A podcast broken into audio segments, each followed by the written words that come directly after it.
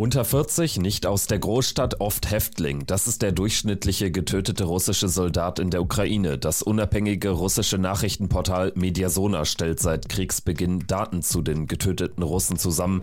Diese Daten zeigen, wer Russlands Gefallene in der Ukraine sind. Darum geht's in dieser Ausgabe von Wieder was gelernt. Das ist der NTV-Podcast. Den können Sie abonnieren, zum Beispiel bei RTL Plus Musik, bei Apple Podcasts oder Spotify oder Sie können ihn natürlich auch gerne hören in der NTV NTV-App und bei ntv.de.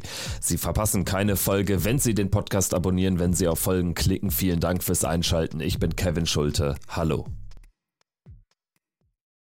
16 Monate sind bereits vergangen, seitdem Russland die Ukraine überfallen hat. Fast eineinhalb Jahre Krieg mit vielen tausend Toten.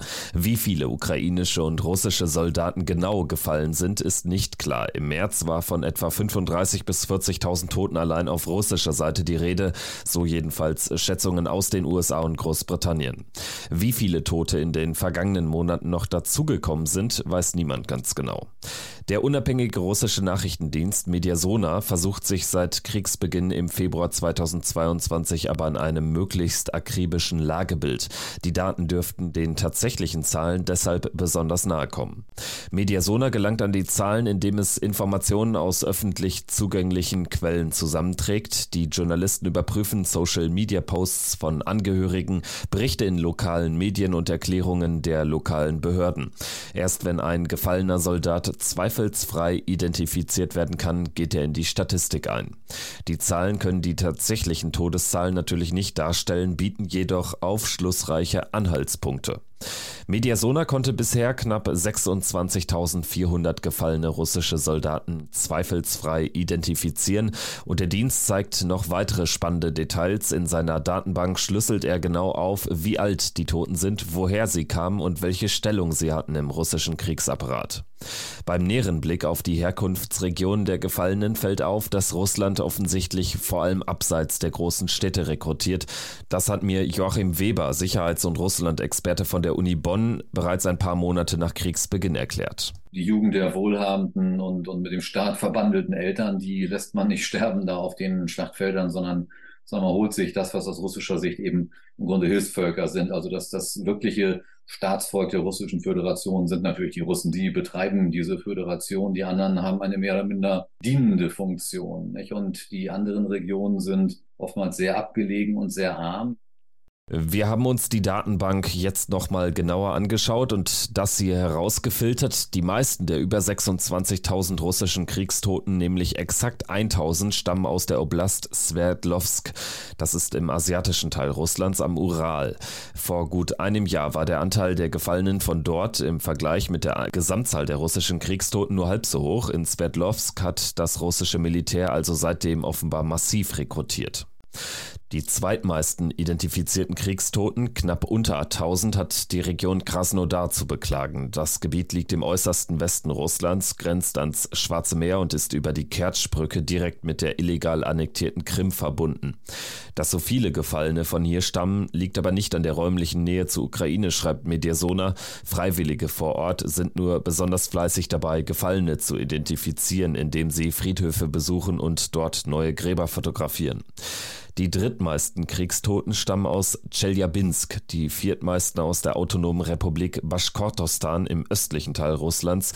Hier machen die Volksgruppen der Baschkiren und der Tataren den Großteil der Bevölkerung aus. Was sind die Dinge, die das ermöglichen? Äh, ein Haufen junger Männer, Geburtenüberschüsse, keine Jobs, eine arme Region.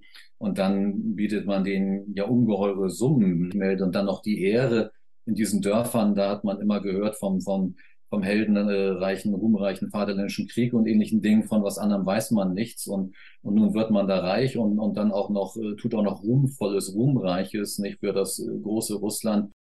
Auch die Volksgruppe der Burjaten hat besonders viele Tote zu beklagen. In den ersten Kriegsmonaten kamen sogar die zweitmeisten gefallenen russischen Soldaten aus Burjatien.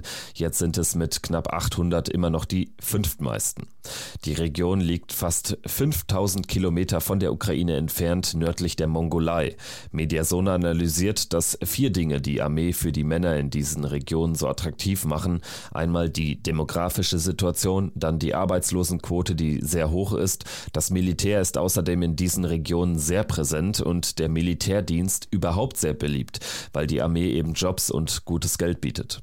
Das Militär lockt also mit einem vergleichsweise hohen Sold viele mehr oder weniger Freiwillige aus den ärmsten Regionen Russlands an. Und wenn die jungen Rekruten zögern, dann machen in manchen Fällen sogar die Eltern Druck, hat Joachim Weber berichtet. Damit kann man immer noch äh, Familien ködern, die dann Druck auf ihr, ihr drittes oder fünftes Kind da ausüben und sagen, da komm Junge, du meldest jetzt mal freiwillig hier. Nicht? Und so funktioniert dieses System. Russen verdienen beim Militär umgerechnet etwa 1100 Euro pro Monat. Viel mehr als der von Region zu Region in Russland unterschiedliche Mindestlohn, der liegt bei teils unter 200 Euro. Als junger Mann aus den Großstädten, Moskau oder St. Petersburg zum Militär zu gehen, das lohnt sich aber nicht. Das durchschnittliche Einkommen in der russischen Hauptstadt etwa liegt bei etwa 1000 Euro pro Monat. Der Anteil der Gefallenen aus den beiden größten russischen Städten ist zwar minimal gestiegen, liegt aber immer noch unter 2 Prozent.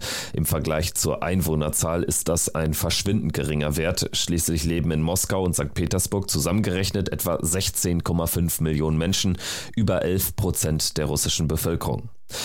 Die Daten von Mediasona zeigen aber nicht nur, woher die russischen Kriegstoten stammen. Von über 21.000 Gefallenen konnten die Reporter auch das Alter erfassen.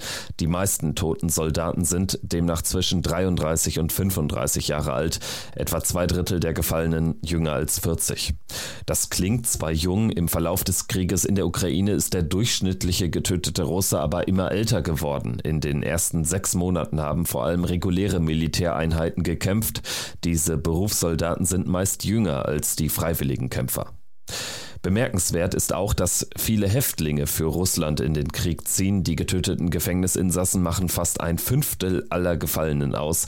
Sie starben vor allem in der monatelangen Schlacht um Bachmut, wo viele Häftlinge von den Wagner-Söldnern als Kanonenfutter eingesetzt wurden. Die Gefangenen machen deshalb den größten Anteil unter den russischen Kriegstoten aus.